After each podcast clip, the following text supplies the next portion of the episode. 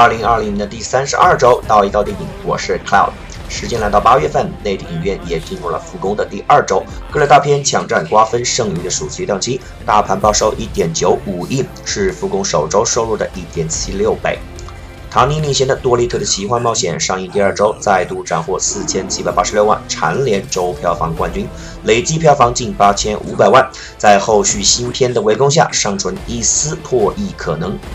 内地新片中表现最好的是李现主演的《抵达之谜》，在粉丝的助推之下拿下两千零九十四万票房，排名第三。本片上映后负面评价被放大，主要集中在作为悬疑电影的剧本和叙事节奏不佳，还有新人导演的个人风格把控问题。李现这次没分到什么锅，看来想要提升路人缘，在大荧幕站稳脚跟，还要全方位多努力才行。而刺猬索尼克、悄悄的奇幻冒险两部新片吃亏在海外早已上映，资源流出，没能吸引人们进影院二刷，未能进入前五。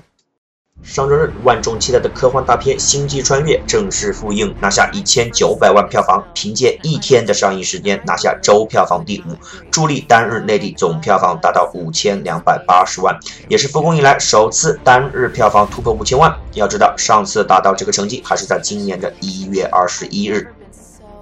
在《星际穿越》拿下的一千九百一十六万票房中，居然还有观众为零点场贡献了十三万票房。另外，IMAX 票房五百八十六万，占总票房的百分之三十点六。再次感谢热情的影迷们。在《星际穿越》宣布定档开始预售之时，有网友发现影片片长超过了一百二十分钟，于是质疑和复工通知不得超过两小时的相关规定有违背。于是各大院线纷纷拿出了自己的解决办法。有的影院在放映到两小时整时掐断信号，情绪沉浸在结局高潮的影迷纷纷表示不满。之后，有的影院宣布在影片放映至一小时二十九分时手动暂停，设置五分钟的休息时间。而在此时间内，部分影院的工作人员将进行一次消杀工作，而部分影院的观众可以起身走动或使用洗手间。甚至还有传闻，个别影院一放到底，并未暂停。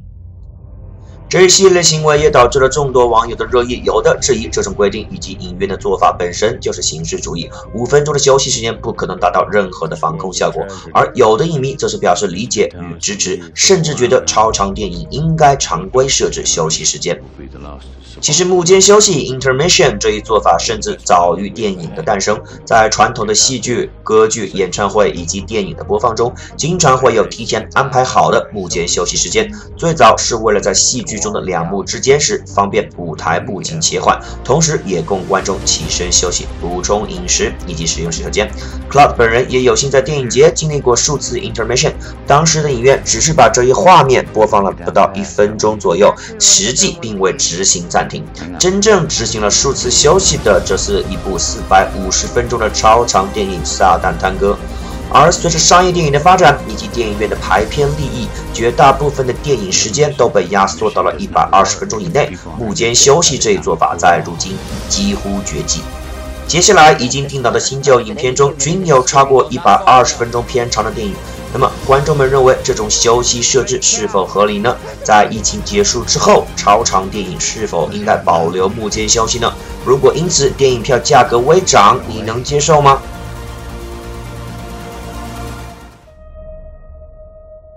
下面来看看本周即将上映的新片，八月七日上映，《一九一七 Nineteen Seventeen》。长镜头是一种拍摄手法，指的是在拍摄之开机点与关机点的时间距，也就是片段的长短。长镜头并没有绝对的标准，只要是相对较长的镜头都可以称为长镜头。影视经典《Touch of Evil》历劫家人的片头，二战文艺片《Atonement》赎罪的海滩。泰国武打电影《冬阴功》中的打斗等等等等，都是著名长镜头的代表。好的长镜头不仅要求导演拥有绝对扎实的基本功力、艺术修养，还要求整个剧组拥有足够的场面调度配合能力，可谓是著名导演炫技的首选。长镜头玩到极致，无疑就是整部电影都是一个镜头，所谓一镜到底，没有剪辑。除开《帝国大厦》《睡觉》等实验性电影之外。Alfred Hitchcock 希区柯克的《Rope》夺魂锁，阿方索·库阿隆、阿方索·卡隆的《Children of Man》人类之子，都是一镜到底电影的代表。而六年前，另一位墨西哥三杰之一的 Alejandro Gonzalez Iñárritu 亚历桑德罗·冈萨雷斯·伊纳里多凭借一镜到底的《Birdman》鸟人，拿下当年奥斯卡金像奖最佳影片、最佳导演、最佳原创剧本、最佳摄影四项大奖，可谓炫技成功。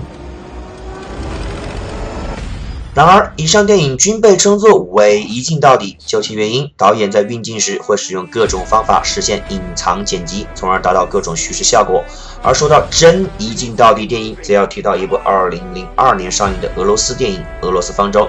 影片将场面调度发挥到了极致，在一百分钟的时间内，使用一千三百多名演员演绎俄罗斯四个时代、四个世纪的风雨历史，一气呵成，可谓一代神作。本片一九一七就属于伪一镜到底电影，讲述在一战时期的一九一七年，两个英军士兵收到命令，在八小时之内，天亮之前，一路去前线送一条重要情报的故事。曾执导《American Beauty》美国丽人，《Revolutionary Road》革命之路的导演 Sam Mendes 萨姆门德斯属于慢工出细活的那一类，从影二十七年，这才是第九部作品。在拍完两部《零零七》之后，萨姆门德斯得以潜心筹备此片，同时请到十五提奥斯卡两次获奖的大神 Roger Deakins 罗杰·狄金斯掌镜。果然慢工出精品，影片于一月十日的奥斯卡档期上映，收获如潮好评。IMDB 高达八点三分，闯入影史前一百。烂番茄新鲜度百分之八十九以及百分之八十八。Metacritic 拿下七十八分和八点四的用户评分，可谓同时俘获了影评人和影迷的心。在后来的奥斯卡中，除了最佳导演和最佳影片遗憾输给了韩国奇迹《寄生虫》之外，一九一七稳稳拿下了狄金斯的第二座最佳摄影奖杯，以及最佳视觉效果和最佳音效合成奖。本片可谓。是为大荧幕而生，在 IMAX 荧幕上，全片画面增幅多达百分之二十六。另外，中国剧目 Cinity 格式应有尽有。值得一提是，本片时长一百一十九分钟，刚好在规定之内，大家也就不用担心一镜到底会被暂停打断了。强烈推荐，即使已在网上看过此片的影迷们，能够在大荧幕上重新体验一下身临其境的一战风云，顺便找一找隐藏剪辑点，也会是本片二刷的另一个小乐趣。我们预计排片比在百分之三十左右，推荐影厅 IMAX。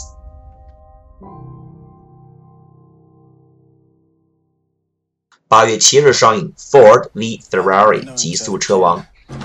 本片和《一九一七》有很多类似之处，在今年的奥斯卡也有收获，提名最佳影片，并拿下最佳剪辑以及最佳音效剪辑奖。口碑方面也和《一九一七》一样，影评人和影迷通吃。去年十一月十五日上映后，在 IMDB 拿下八点一，烂番茄百分之九十二、百分之九十八，以及 Metacritic 八十一分和八点三的用户评分。两部电影同样都发行 IMAX 版本。一九一七改编自据说是导演祖父的口述真实故事，而本片《极速车王》也改编自赛车史上的真实事件。从片名就可以看出，本片讲述的是福特和法拉利的对抗故事。勒芒二十四小时耐力赛和世界一级方程式锦标赛 F1、世界汽车拉力锦标赛 WRC 并称为世界上最著名和最艰苦的三大汽车赛事。而三位车手为一组，驾驶一台赛车，完成连续二十四小时的竞赛的勒芒大赛，则是对汽车和车手的终极考验。能赢下勒芒的车手，绝对都是胆大心细、毅力惊人的老司机；而能赢下勒芒的车，则无疑都是世界上速度和耐力最好的汽车，对于汽车品牌有着非常大的宣传作用。本片发生在1966年的勒芒大赛之前。福特创始人 Henry Ford 亨利·福特的长孙亨利·福特二世召集天才汽车设计师 Carroll Shelby 卡罗尔·谢尔比以及英国车手 Ken Miles 肯迈尔斯，联合打造全新梦幻跑车福特 GT40，挑战当时如日中天、已拿下勒芒六连冠的法拉利的故事。听起来像是一个俗套的体育励志片，但是戏内厂商、工人、设计师、试车手、经销商各种角色的利益冲突交织，使本片绝不是那种线性叙事的运动励志题材电影。而在戏外，两大男神主演也都深受影迷喜爱，观众缘颇好。饰演设计师的 Matt Damon 马特·达蒙被影迷称为马达·呆萌，圈内人品极好，几乎没有黑历史。和 George Clooney 乔治·克鲁尼、脱口秀主持人 Jimmy Kimmel 吉米·卡莫尔、Ben Affleck 等·阿弗莱克都是好基友，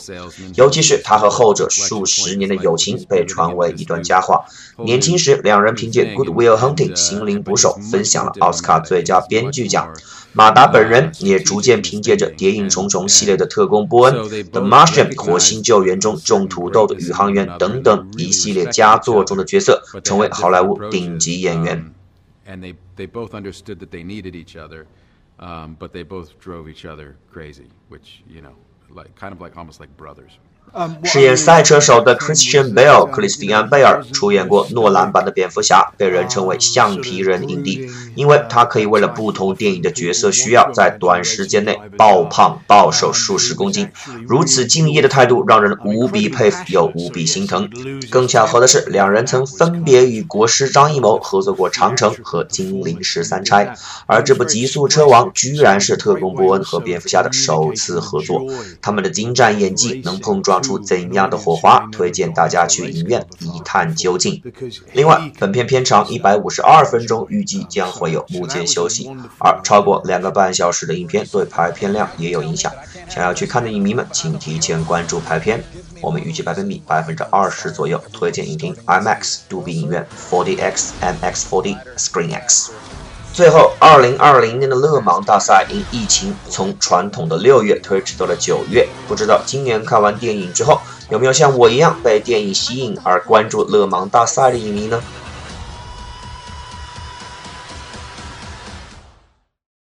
八月七日上映《Sing Street》初恋这首情歌。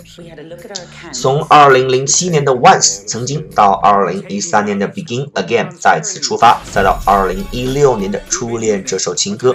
爱尔兰编导全才 John Carney 约翰卡尼花了十年时间打造广受好评的音乐三部曲。在这几部电影中，约翰淋漓尽致地发挥他的编导和音乐才华，部部是好片，片中首首是金曲。本片依然由一联发行，讲述八十年代的都柏林，十四岁的少年转学后邂逅了美丽女孩，为了吸引她的注意，他组建了 Sing Street 唱街乐队。在对音乐梦想和爱情的追求过程中，他最终实现自我认知和自我成长的故事。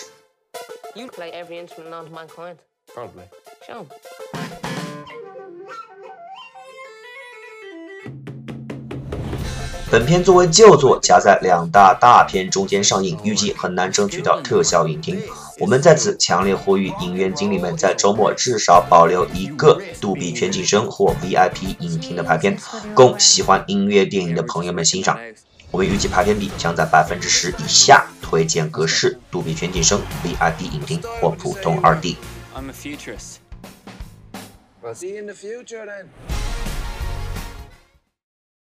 八月七日上映《旺扎的雨靴》，在内地影院的复工首日，维吾尔语影片《第一次的离别》上映；复工第二周，蒙古语影片《白云之下》上映。本周，这部藏语影片《旺扎的雨靴》接棒少数民族题材电影上映。本片根据同名小说改编，讲述了藏区农家少年旺扎为了得到一双梦想中的雨靴所经历的故事。该片于2018年入围第六十八届柏林国际电影节的新生代竞赛单元，并于同年拿下 First 青年电影展的最佳导演奖。曾定档去年的七月十九日之后撤档。根据此前影展上的反馈来看，此片获得中等偏上的好评。一些代表一代人的童年记忆的细节做得非常用心。值得一提的是，本片由导演万马才旦监制，同时也是导演拉华加的处女作。能得到前辈提点并拿出如此质量的处女作，相信未来可期。在中国电影的发展过程中，我们惊喜地看到越来越多的少数民族题材、少数民族语言的电影和观众见面。我们非常乐意看到这样一个电影种类丰富多样的市场。本片预计排片较少，可能在百分之五以下，推荐影厅二 D VIP 厅。除了以上电影之外，本周还有以下新片上映：国产儿童侵害题材电影《无辜囚徒》。国产剧情片《调酒师》，昆曲题材国产剧情片又见《牡丹亭》。我们预计以上电影排片比例将在百分之三以下，有观影需求的影迷需要提前关注排片。没错，加油！二十三届上周日，第二十三届上海国际电影节闭幕。从七月二十五日到八月二日，本届电影节共展映中外电影三百二十二部，世界首映、国际首映、亚洲首映和中国首映占二百三十二部，在二十九家电影院共放映一千一百四十六场，观众人数十四万七千五百零二人次。Club 本人上周也去了趟上海，在这届最难抢票的电影节，难得抢到一张票观影一场。入场前需出示相当于上海绿码的随身码，并且测量体温。座位左右均间隔两个空位。此次顶着防控压力举办电影节，作为影迷深感主办方不易，在此对所有电影节工作人员表示感谢。追求美好生活的必需品，祝愿我们的观影活动以及所有的文化生活走向正常，并且越来越丰富。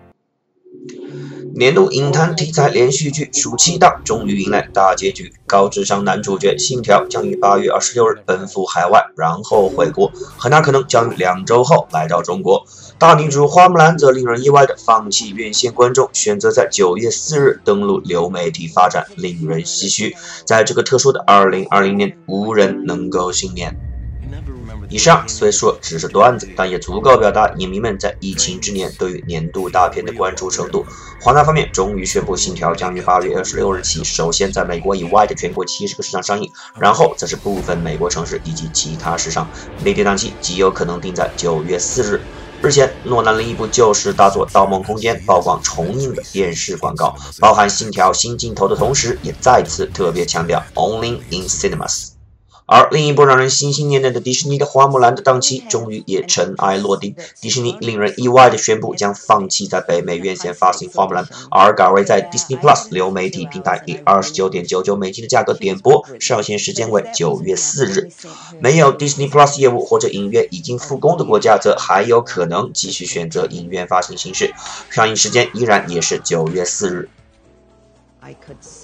此消息一出，一时引发热议。部分人惋惜刘亦菲闯入好莱坞的好机会就这样大打折扣，稳稳十亿美金票房打底，年度前十甚至年度票房王的种子选手就这样沦落到流媒体发行，让人再次唏嘘一波疫情影响之大。而另一部分人则讨论起了二十九点九九美金的单片定价，此价格加上 Disney Plus 本身六点九九美元的会员费，将会造成看一部电影的就要花掉高达数十美元的总费用。这个价格是否略高呢？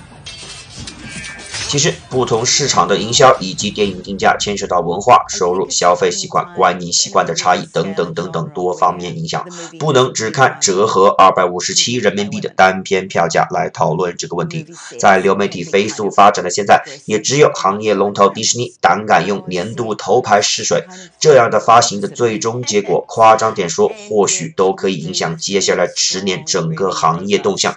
不过，作为内地影迷，在没有 Disney Plus 的情况下，花木兰肯定大概率还是会和大家在影院见面的。毕竟，谁也不会和白花花的票房过不去。